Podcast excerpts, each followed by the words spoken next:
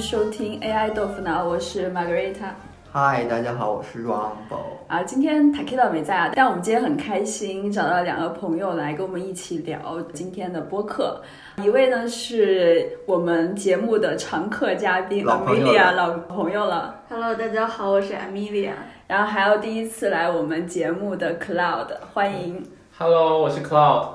呀，大家好。这期我们要聊什么呢？是我在快手上刷到很多人拿大木桩子去锯茶桌，就是那种很大的那种茶桌，雕一个什么青蛙头，然后还弄几个出水的猪，然后整个取水流流声状。呃，因为我点开过一个，然后这个整个学习网络开始不断学习我的行为，它就不断的给我推这个大木桩子，它一个一个切。我后来想，其实这是一个很浪费的一个，甚至于这它的利用率很低嘛。我看那么大一个木桩子，只能做那么一块儿，只能做一个茶台。就是在我心目中，这样的茶台只应存在于甚至比我爸爸还老，甚至甚至我小时候的那时候，四五十岁的人才会用那么一大张。类似于我觉得没什么太多实用性的这么的一个茶桌，但是我现嗯在发现这个东西甚至于很流行，而且越来越多的人开始有这个需求去用那么 fancy 的茶具去搞整个一套茶的东西。对，而且现在年轻人也是对茶也挺讲究的，对吧？对，这这其实就跟我想法不是很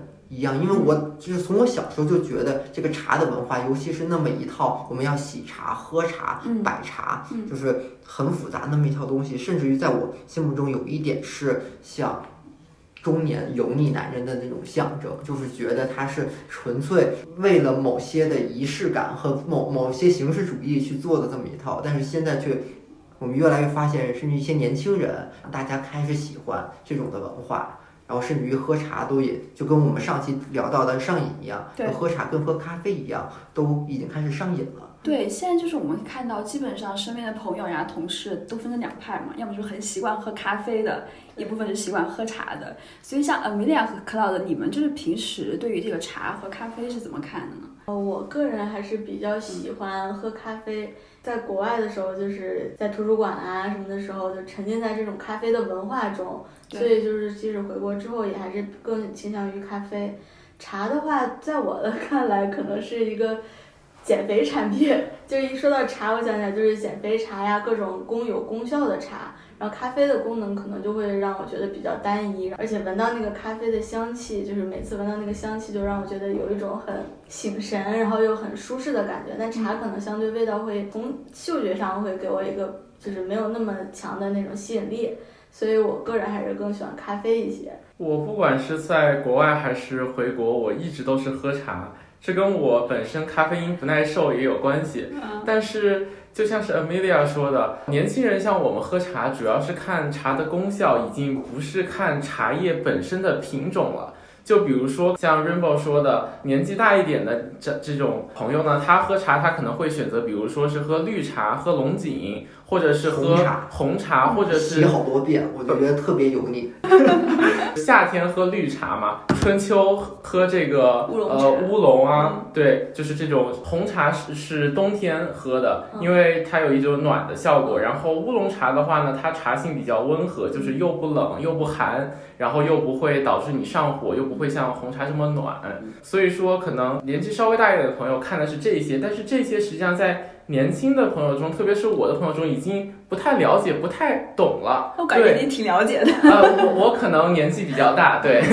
这个心理年龄比较大。年轻人喝茶呢，主要是看功效，就像 Amelia 说的，他可能更会想到减肥茶，那我可能会想到什么熬夜水，对吧？或者是美容养颜美白茶，然后什么祛湿红豆薏米祛湿茶，或者是荷叶什么桑葚这种这种茶，年轻人会更注意茶的功效，而不是茶叶单纯自己的品类。而且就是说到茶，其实很多人想的可能是那种茶的文化。嗯其实我注意到，就是茶叶其实非常有地域性。嗯我才知道，就是说北京人好像特别喜欢喝那种茉莉花茶。对，我以为就是茉莉花茶是女生喜欢，就是有一点花的香味才喝，然后才发现哦，原来北京人是喜欢喝那个茉莉花茶。然后像广州那边的话，他们喝的就那种早茶，我不太清楚他们那种茶是什么品类。早茶的话分了很多种，主要也就是香片，也就是茉莉花茶。然后这个普洱，因为普洱是有一种这个养胃和寡油的这种一个特性，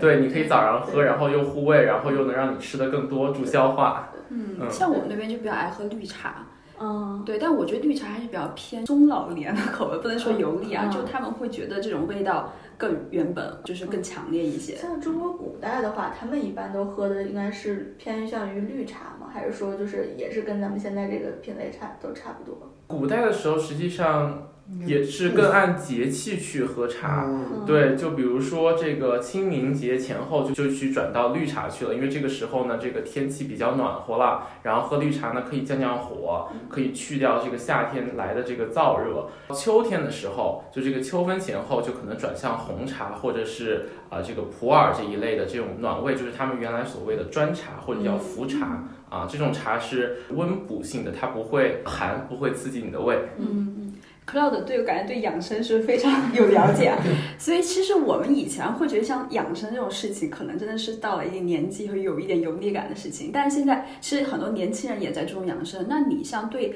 这种养生特别了解，是因为你觉得是一种就是家庭的一种熏陶吗？还是说你自己也会其他的原因会吸引你去关注这块的？我觉得应该是现在打造的这个所谓年轻人佛系养生的概念，就是佛系养生的口号就是熬最晚的夜，是吧？抹最贵的美白面。霜啊，可能比如说年轻人平时加班这个非常的辛苦啊，然后这个生活节奏又特别快，可能周末对吧还喝个酒蹦个迪，那可能就已经对自己的身体有种担忧了。那么这个担忧呢，他就会需要一种方式去补偿他的这种担忧，或者去满足他这种心理的这种创伤的这种想法。那么呢，这种方式呢就会导致他想起这种佛系养生。但是你让年轻人真正去。养生又不太可能，比如说他不可能每天早上五点钟起来晨练，他也不太可能每天早上去熬一包草状的中药啊，定期每一个月去中医诊所去看一次，号个脉，这也不太可能。所以说呢，像现在某些大品牌，对吧？它就转型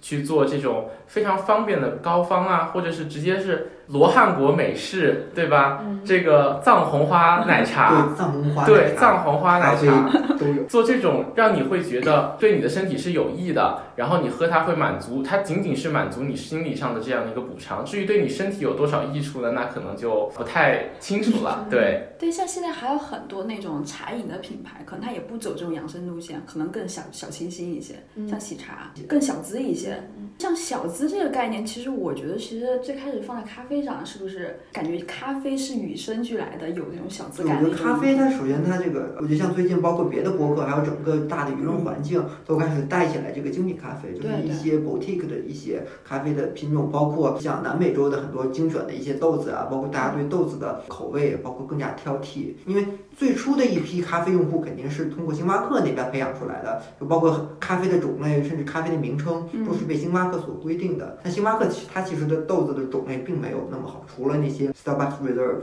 呃 Reserve 的那些豆子还是可以的，但是如果是非 Reserve 那些一般的 Starbucks，它是豆子的种类肯定是偏低的，因为它的成本结构在哪里。现在尤其是以上海啊，而且北京北京现在也有了，对，以上海北京可能为主，还有像最近特别火的成都，对，就这几个地方，大家冒出了一大批这种独立的精品的中高端的咖啡店，就打造出这种。可能更加消费升级的、更加小资化的一些，它可能更 picky 的，甚至于更有整个周围 community 气氛的这种小的咖啡馆是越来越多，所以就也培养出了可能大众真正对于咖啡的这种更 picky、更加专业的这种口味。嗯，我觉得就是不仅仅是咖啡在升级，其实就像 Margarita 刚刚说的那个以喜茶为代表的这种茶饮料，现在也是有很多。品牌就是新品牌，然后好的品牌不断涌现。好像最近特别火的是那个茶百道，然后包括我就看的就是说有点类似于他们把茶叶制成那种咖啡粉，就像咖啡粉一样的粉状，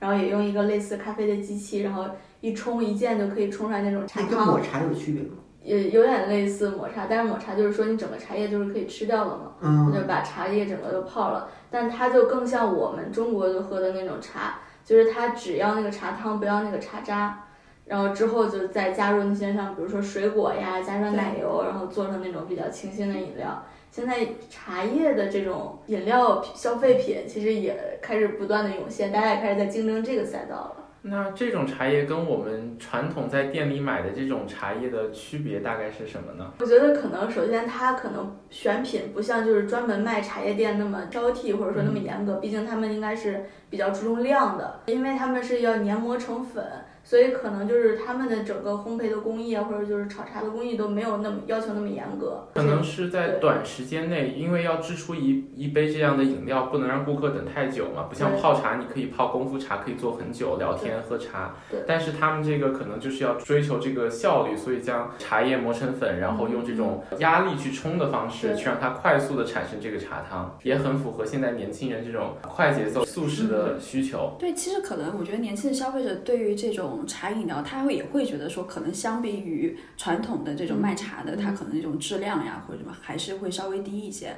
但是还是会吸引他去买。你觉得像喜茶或者是乐乐茶这种茶，它是做对了什么事儿，会吸引那么多年轻的一些消费者呢？就是近期比较火的这种奶茶店，不管是有地域性代表的这个茶颜悦色，或者是这个喜茶，或者是这个乐乐茶。他们重点的一个代表，我觉得都是用料的严格的把控质量。对，就他会告诉你他的奶，比如说是百分之百哪个地方牧场的进口，会告诉他用的是当天的鲜奶，然后用的水果是非常新鲜的，是摆在这里让你看的，高质量。对，高质量水果。然后它的红茶是从哪个地方进口的？红茶的这个品质是怎么样的？就是真茶，不是原来的那种所谓的茶味粉去兑出来的。综合来看，现在这个年轻人或者年轻市场是更追求于这个质量的，他得看得见，他得知道它是好的，他才会去消费。所以说，不管这个茶颜悦色是以低价打动人呢，还是说乐乐茶高品质打动人，实际上大家都就是这个。它高品质对应的这个价格也会更高嘛，所以说它实际上都是以这个质量和严选这两个关键词来打动消费者的。同时，我觉得就是包括乐乐茶和喜茶，其实都是最早一批开始做类似于颜值经济的这种嗯饮料品牌，就他们的包装和整个的这个品牌的调性，包括店内的设计都是。很打中这个 Z 时代的这种喜欢小清新、喜欢 ins 风，然后喜欢潮的这种心智，跟传统的，比如说像 COCO 啊，或者说星巴克这种店，就是形成了一个很鲜明的一个品牌的一个差异化。我觉得就是这其实就是他们的事先在做品牌的同时，做了一整套自有的 UI UX 的这个 design，还有自己的就品牌的调性跟风格在里面。对，我是觉得至少从比如说喜茶的角度来说，它的整个杯子的设计，包括它奶盖儿。它的奶盖的厚度，然后可以拍照的角度，还有它的整体那个白色的，我觉得就是当时喜茶那整个白色那个店里的布置布置，还有它这个颜色和它整个杯子的搭配，这些可能都是应该原先设计好的。然后我们依靠这个来进一步的加深消费者的注意力，可能消费者靠他的注意力从踏入店门开始就已经被我的某几个布整个店面店铺的设计已经吸引住了，所以的话我会。对你的这个注意力的影响，对你整个记忆的影响，有一个更深一步的加强。我突然想到一个很有意思的事，就是其实我觉得像现在大家当喜茶火的时候，很多消费者就拿着喜茶去拍照，相当于是很潮、很小资那种感觉。其实，在很多年前，可能星巴克也是这样，大家去买一杯星巴克，也是觉得自己很洋气、很潮的感觉。那如果是星巴克做奶茶，大家觉得会成功吗？这个我觉得就可能得谈到这个所谓品牌半径的一个事情了。什么是品牌半径呢？就是我们会以这个品牌的产品为圆心，以用户对它的认知为一条线去画一个圆。那么所覆盖到的这个面积呢，实际上就是用户能接受这个品牌的一个理念。举一个很简单的例子，比如说北京这边做那个烧伤最好的医院是这个三零四医院，对吧？那么假如说这个三零四医院推出了一款面霜，Amelia，你会买吗？我觉得会。对，因为可能我们会觉得它就是烧伤嘛，对，会对皮肤比较好，而且是有非常这种科学的或者是医疗的这种依据的，它是有这样的技术的。那假如说我三零四医院出了一款衣服，或者出了一个潮牌儿，在座有谁会想买吗？可能大家就会联想到它可能就有点像病号服什么的，它可能就实在是。没有这种潮牌的基因在里边儿，这就是因为客户的认知达不到它这个产品的边界。所以像星巴克做奶茶，我觉得是有这个前景的，或者是是有可能成的，因为毕竟它除了咖啡，它现在也有这个星冰乐，还有这个茶的系列，它在往外延伸一格奶茶，并没有脱离它这种食品快消品这样一个品类的认知，就大家认为它还是能把它做得非常好喝的，对，所以说我觉得是可以成功的。那么这里面实际上以我自身的经验，我觉得还有一个特别有意思的事情。是北京的老字号药店同仁堂，它做了一个子品牌叫芝麻健康，相信大家在小红书上啊、抖音上都看到有这个大 V 打过卡。对，它就是会把店面装潢的非常非常的适合这种拍照打卡，有很有 ins 风的这样的感觉。它主打的是佛系养生，就是我们一最开始说到的那一个话题，让年轻人觉得这是他需要的，并且他喝了这玩意儿还不能不会让别人觉得是他身体不好，而是他比较潮，是追逐的一个潮流。所以这就是同仁堂在做了一个非常好的这个品牌的这个半径的扩展和品牌的一个延伸。我觉得就是星巴克做奶茶，我觉得我可以尝试，但同仁堂做咖啡，我就觉得一种中药的味道，就感觉很难喝，对，都是褐色的，你看咖啡也是是褐色的。就给人很奇怪的感觉啊。给是不是有回到了一种小时候喝中药的感觉？就是妈妈从同仁堂抓了一副药回来，在家里给你煮，煮的满满屋子都是药味儿。对，对，比如说，如果真的是美式的话，它真的长的样子，你想一一杯美式浓稠的度和它整个的那个颜色都跟中药其实蛮像的，就是那种深褐色。是我实际上是抱着猎奇的心态，我去试了一下，它真的还挺好喝的。我喝的是罗汉果美式，除了这个咖啡本身的这个香味儿，它还有淡淡的这种中草药的香味，反而不是那种让人反感的味道。而且喝起来也并没有说非常影响它咖啡的口感，我真的觉得是一种锦上添花的存在。我觉得这样同仁堂就能跟现在新兴的这种独立咖啡店，甚至都有一个竞争的一个态势。我觉得这个反而是对现在独立咖啡店是一个很大的一个冲击。你想，它在健康层面上无论如何是比不过同仁堂的对。本来咖啡就是有咖啡因，大家都知道咖啡会上瘾，而且每可能每天喝咖啡的量还是基本上是有限制的。嗯对，但是现在同仁堂以一个健康的姿态去推出一个咖啡馆，我觉得是有潜力去做的很大的，甚至于对那种独立的，可能独立的咖啡馆，现在我们看到就做的比较好的，在北京也就能开个四五家店，然后做一些生活方式类的拓展，甚至于卖一些更生活偏生活方式的那种书籍啊、衣服啊，嗯然后甚至还有皮鞋啊之类的，让人看起来更 boutique、更高端。很精致的一种生活方式，但是我觉得同仁堂反而也是走了选择了另外一条挺不一样的路线。这点我有点不太同意。我觉得这两个事情就是是不同的，就是我觉得同仁堂的咖啡它的那个客群跟精品咖啡的是不一样的。就土龙堂，我可能针对的还是说，哎，我本来就有这种养生的这种需求，我需要追求这块的，然后我会去尝试去猎奇。但于对于那种精品咖啡就很 boutique，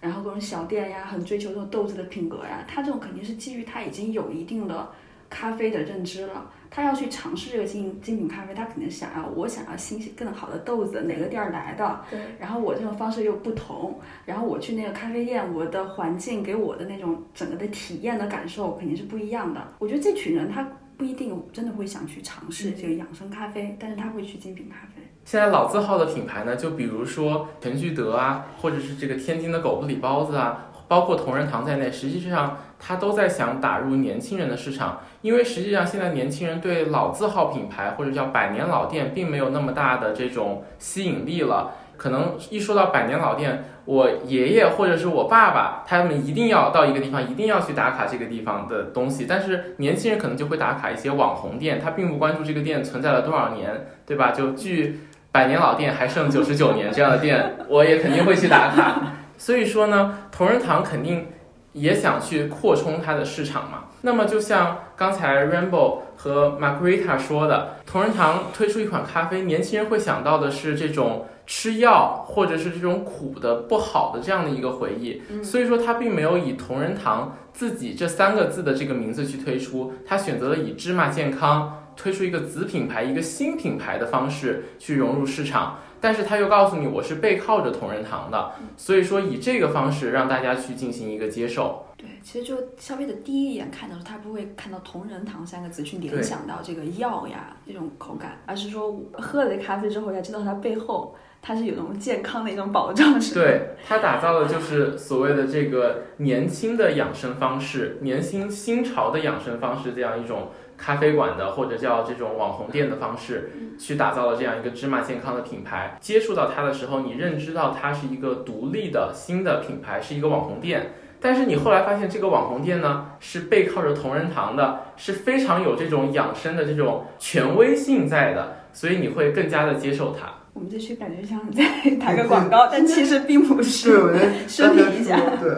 我们这期并没有接任何的广告，但是如果有任何的广告主听到了 我们的节目，也欢迎植入啊。对我们是什么都可以接的。嗯，对。刚刚 Margarita 说的问题就是说，可能芝麻健康和这个精品咖啡，或者甚至说咖啡馆，他们定位的人群其实是不一样的。我觉得就是像我来说，我是比较喜欢喝咖啡的那种，像咖啡爱好者、初级爱好者。但是我觉得，我要是让我去喝同仁堂的，不会为了咖啡而去，而说就是说想去尝一下一种不同的饮料而已，是是这样的一种感受。你不会把它当做一个咖啡，而是一种饮品去尝鲜的感觉。是，所以就是说，最后它的这个定位到底能不能成功？就大家现在这个芝麻健康这么火，可能是因为大家一时的好奇心，是一个猎奇的心理。到底它这个品牌就是靠养生的饮品，能不能？真正的去打入到这种消费者或者年轻人的市场，其实这个还是有待我们再去看一看这个结果的。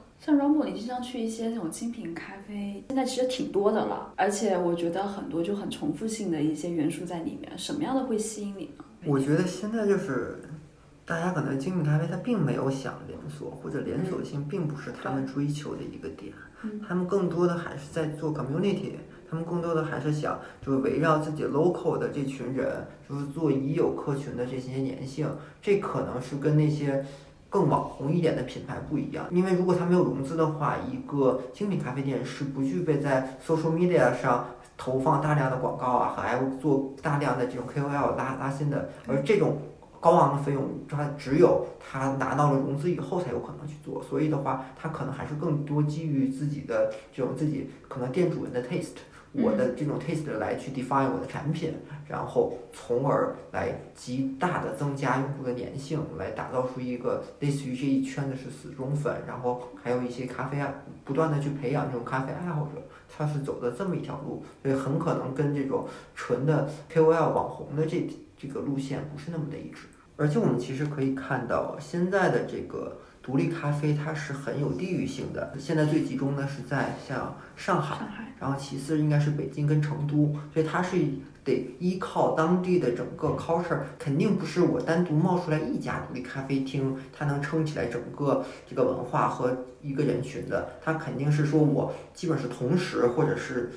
在一个很短的时间内，我兴起了这么一批独立咖啡馆，才能就培养出来我们整个这个 community 的人群。但这可能也是几年的一个时时间，像上海，可能我们是从十年前开始有的。第一批就是除了星巴克以外的独独立咖啡厅，它作为一个 social 空间在社区中存在。那北京呢，可能它的这个整个环境稍微差一点，它可能是最近几年才有。但是北京的这个地价也不太支撑这种去做这种独立的社交和公共空间的存在。就像成都，可能它最近的它整个潮流和整个消费都是在一个爆发的状态中，它现在也开始兴起了咖啡的这种文化。因为本来的咖啡还是依靠这个欧洲的这种整体的喝咖啡的文化才能。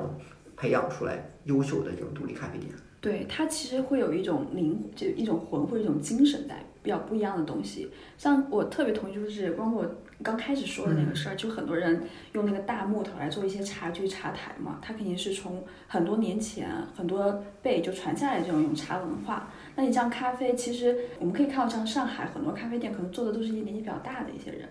他们可能从很早，他们年轻的时候就开始喝咖啡了，所以他们这种咖啡的文化，上海它是非常浓的，就是一直传承下来的。像成都，你看到很多满街那种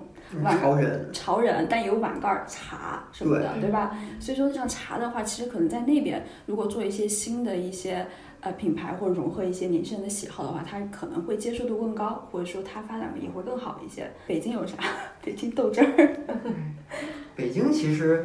可能也是因为政治还有地域的一些限制吧，所以它肯定它的消费现在发展的是不如南方，整体的消费还有新兴业态是不如南方那么发达的。刚才 Amelia 在开始的时候也提到了北京人就是爱喝这个茉莉花茶，对，但其实它的传承可能还是因为茉莉花茶这本来以前它就是一个花茶，就是不是那么优质的绿茶。它是绿茶加上花，所以它可能本身也不是给真正皇上或者是就并不是那么那么有钱的人去喝的茶才是茉莉花，就是给基基层的老老百姓。我们看戏的时候，就是在大碗茶嘛，看戏两分钱一碗那种时候，是我们可以喝这个茉莉花茶的。所以这个茶的品类，包括我们再进一步说整个。饮品的这个品类，它的兴起与否，还有各地的文化，还是跟它的这个历史的传承，还有文化的传承，这是息息相关的。所以，我们如果想推一款产品或者去研发一款新品的时候，也是要时刻关注着这个地点、它的文化传承，还有它的历史背景。对，就可能这个像 Rainbow 刚说的，喝这个茉莉花茶，喝大碗茶，可能是跟这个唱戏、这个听戏是有关系的。那么，这个不管是古代还是现代，是大碗茶还是咖啡，那么可能都是根据场景而定的。我觉得现在特别类似的一个场景是，比如说我有时候周末加班，或者我周末需要办公，我不会选择去公司，但是我会将电脑带去一个精品的咖啡馆，对对，在里面点一杯咖啡，可能看着窗外的行人，然后有一些思绪，我再去会去继续写这个方案。这个可能就跟古代听戏看大碗茶的这个场景是类似的。那么我现在就相当于是我把咖啡和办公和惬意的办公和让人舒适的办公方式去进行了一个结合。说到这个，其实我突然想到，咖啡和茶的其实有一个文化上的属性，就是有一种私密性。其实茶的话，更类似于就是我们大家煮一壶，然后会给每个人分，然后我们杯子都很小嘛，所以我们要不停的给大家续杯，周围的人就形成一种很共享，然后很亲密的一个空间。但是像咖啡的话，一般就是说咖啡师给你做完，你一个人是一杯咖啡，然后可以去喝很久的一个一个过程，所以他就给你营造了一个自己的一个私人空间。所以这可能也就是为什么大家更倾向于在咖啡厅进行那种个人工作呀，或者就是类似于两个人之间的那种商务谈判，这样会让人更有一种个人，然后就是有私密性谈话。对，但是像茶的话，像现在也有一些茶馆啊什么的。可能就是说一堆朋友，一帮朋友打麻将什么的，大家一起就是打完了之后，哎，我再给你倒杯茶，虽然我赢了你的钱，但是我还给你倒茶了，就我们还是好朋友这种感觉。那如果像喜茶，它也会有那种商业空间，做成就是我们可以在一起，比如说玩剧本杀，然后奶茶怎么互相倒？这，怎么倒？我如何给你倒一杯奶？蒙古奶茶，蒙古奶茶就煮一大锅，然后大家就一勺一勺倒。但咖啡肯定就不行，咖啡煮一大壶，然后倒了就凉了。其实刚才那个场景就是我最开始说的，我那是觉得那还是很古板的这么的一个场，就是说你什么眼茶，或者是你把茶互相洗个七八遍，然后大杯子套小杯子，然后就不断的好好好多个小碟儿在那一点一点弄。但为什么现在其实还能火？这个也一直是我没有太理解的一个点，因为。我觉得现在为止，像很多商务谈判，现在已已经到咖啡馆，其实已经是有能完成一些商务谈判，还有一些社交的属性了。但我们也看到那些真正的可能更高端一点的、私人一点的，可能四五个人的一个商务谈判，大家还可能去一个老板的家里，或者去一个高端的一个茶室，然后去摆弄半天那个茶，大杯子、小杯子，就一口只能喝一小点儿。这都是一个就是传承千年的文化嘛，就像我们的那个茶道。其实这整个一套的流程都是有一些意义，就比如说让你，比如说可能洗茶的时候，就是让你知道，就是经过这种磨练之后，你才能就是激发出你这种香味。包括你这个小杯子或者这种茶海，就是说告诉你要去分享或者是怎么样。其实每一步是都有一些道理或者说教育的意义在里面。这个可能也就是为什么大家会就是一旦开始了解这种茶道的话，就会开始沉迷在里面，因为里面就是有很多不只是茶的学问。还有一些就是背后的一些哲学的一些道理在里面。但其实这个，我觉得我甚至更加期待，如未来我们能演化出一套基于奶茶、奶盖茶的这么的一套文化和背后传承。我并不觉得这是一种退后或者堕落。我觉得总会有新的文化，代表着新的时代去来对老的文化的一种传承和发展，甚至于是不能说是发扬光大吧，但是是一种延续。对，其实我是蛮期待看到新的东西的，因为其实我的压抑点就是说我没有看到这套文化里，至少我目之所及的二三十年没有开发出点什么新的玩法或者新的东西，大家还是一直癞蛤蟆在那吐水。其实像刚才阿梅利亚说的，之前那种中国传统茶文化，它一些器具或一些做茶的一些方式背后都会有一些哲学概念嘛。其实它上升到一种精神上的一种象征了，甚至一些禅或者一些对对。哲学的哲学的含义，但现在的这种新消费的这种多样性，这种奶茶也好，或者这种新式的茶也好，它可能就是满足一个口感上的，或者心理上暂时一个满足，但背后的这种文化上的内容就没有体现出来。那如果是它的也能象征一种精神和文化，那应该是可以去达到这种传承奶茶精神。其实我最开始想讨论点就是说，为什么年轻人还会去学这这么一大套很油腻的玩法？嗯，就是。我觉得不是油腻，就是我有个高中同学是个女生，然后她就很喜欢这个茶道，因为她就觉得很享受的这个过程。它其实是类似于一种，就像那个冥想 meditation 一样，就是让你。整个人放空，然后你专注在你做的整件事上，让自己去停止自己的内耗，或者说让对，就有个电影叫《其实是好日》，就讲茶道的，就是一个很年轻的人跟着日呃是日本的一个电影啊，跟着一个老奶奶学茶道，然后他就是讲他在学茶过程中都一每一步每一步怎么怎么做，然后背后就感到这种平淡里面的每一个细节都要把握好呀，就是给人一种很心平气和，也是一种跟瑜伽冥想其实我觉得是一个道理。是。像那种禅道啊、剑道、花道都是这种道理，就是很简单的事儿，但是你要每一步都要做到极致。我们确实看到了这个整体传统文化的这个复兴，然后年轻人也对我整个茶具啊、茶道啊有了更深层次的这种认知，甚至还出于内心的这种喜爱。这其实还是我觉得蛮神奇的，而且是在某些层面上也能反映出现在整个。大的环境、大的趋势的一个转变。哎，我其实我也在想，这个咖啡其实从欧美虽然是一个舶来品嘛，但文化也传进来，整个咖啡的文化应该也是有上百年的时间。那它背后有没有这种类似于茶道的这种能传承或者更深层次的一点的精神意义和和含义在里面？哦，其实我看他说咖啡其实最早其实应该是在阿拉伯人发现的，就是放羊的时候，就是最早的雇主们放羊的时候，羊吃到那个咖啡豆就很兴奋，把咖啡豆晒干之后，然后就把煮出来的咖啡液就当有助于消化的一种药液，在作为药的过程中发现有了这个提神醒脑的功效。欧洲的文艺复兴时期就传入了欧洲，这也就。让咖啡自然而然的带上了一种类似于人文主义的精神传播开来，因为当时可能那些作家呀，或者说那些神学家，对画家在咖啡馆儿就是慢悠悠的喝咖啡，然后同时的可以就是进行那种思维的碰撞，包括一些呃学术上的交流，就是当时这种生活方式就成为了欧洲非常流行的生活方式。这可能也就是咖啡馆在传入中国，或者说在别的地方散播开来之后。它的那种就是可以很惬意的享受，然后很慢生活的这种标志，这也是从这里带过来的。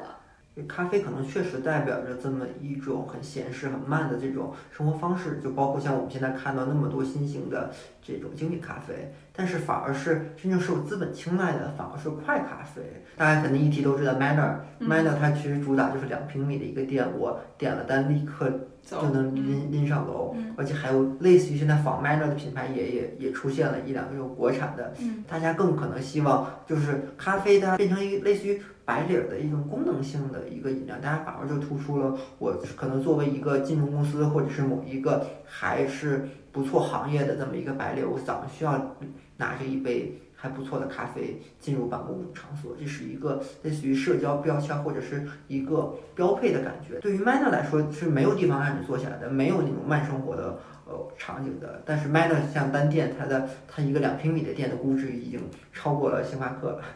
这个其实是蛮可怕的一点。大家可能现阶段我们既有这种代表慢生活的这种 boutique 的精品咖啡馆，我们也存在着大量像 Manner 这种，我就是更功能性或者它变成了一个更 logo 化，它是或者它变成了一个更标签化、更 label 化的这么的一个产品，它只是一个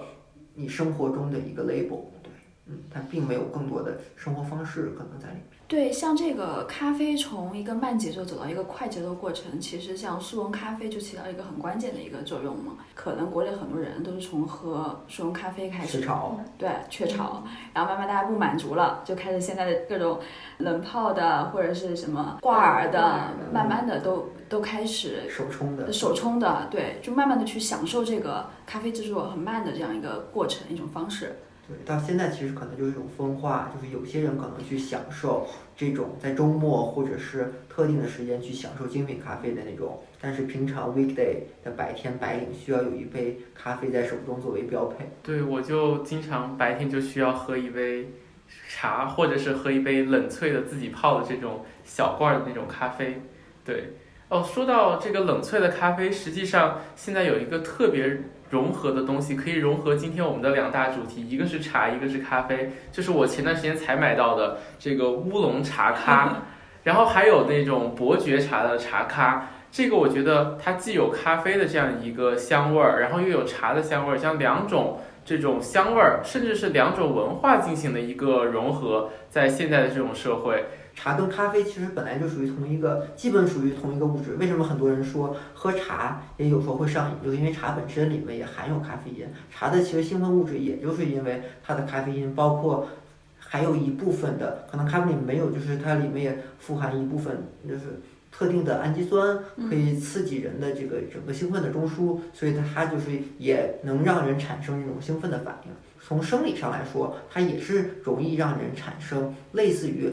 大量咖啡因的上上瘾的反应的。其实我觉得是茶咖这种形式，其实大家可能最熟悉的就是说香港的那种鸳鸯奶茶，就是在茶餐厅一种特有的这种饮品。他说他这种鸳鸯奶茶其实始创于兰芳园，是由七成的这种港式丝袜奶茶和三成的咖啡混合而成的这个饮料。对，其实鸳鸯奶茶我就觉得就是很好的一种融合，然后以至于它有它自己有一点文化的一种感觉的港式奶茶。对，我觉得港式奶茶它在茶餐厅里也也是创造出了自己的一套类似于文化体系在里面。对对对，它就是说你是一种新式的茶或者新式的一种也带一带一点咖啡，但它有自己的一种特色，就也把自己的文化带入到这个饮品里边去了。嗯，对，就像我现在看的，尤其是在北京的各大。这个 mall 里面，就是购物中心里面，我们也看到了各式各样的冰室。其实我觉得以前在几年前，就是冰室这个词儿，至少在北京这个环境里面是很少听见的，或者我是基本没有见过的。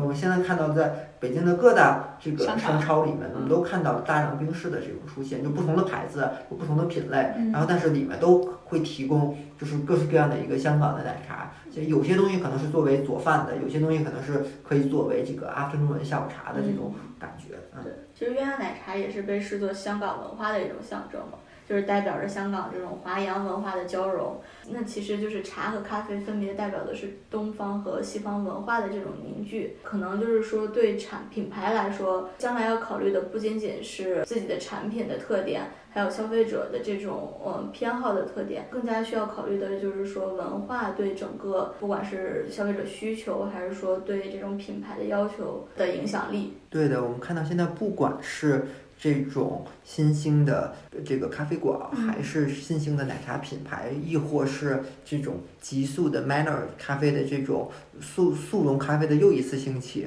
其实很多都是依据着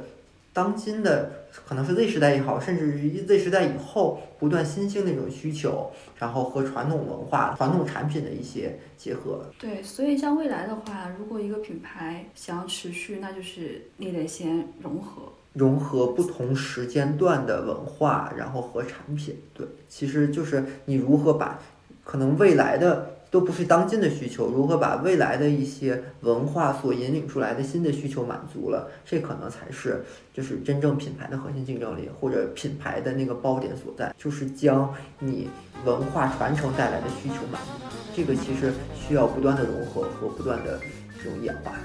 挺挺困难的。